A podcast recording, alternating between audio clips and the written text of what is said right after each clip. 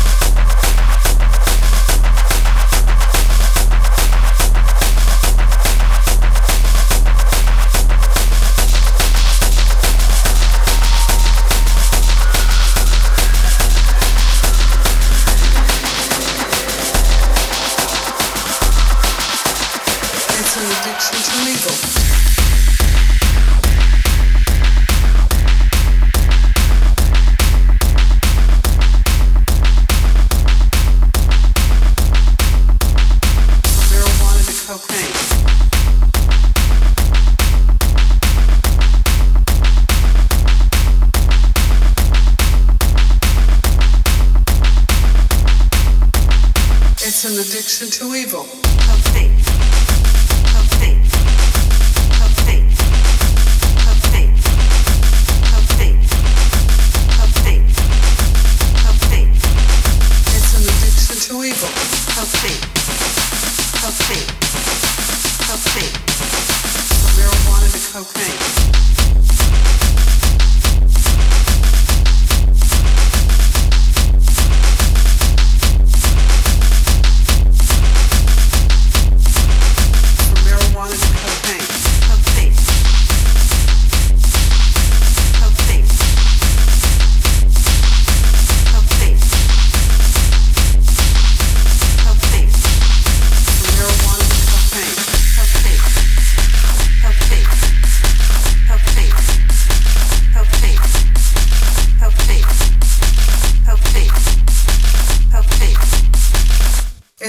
It's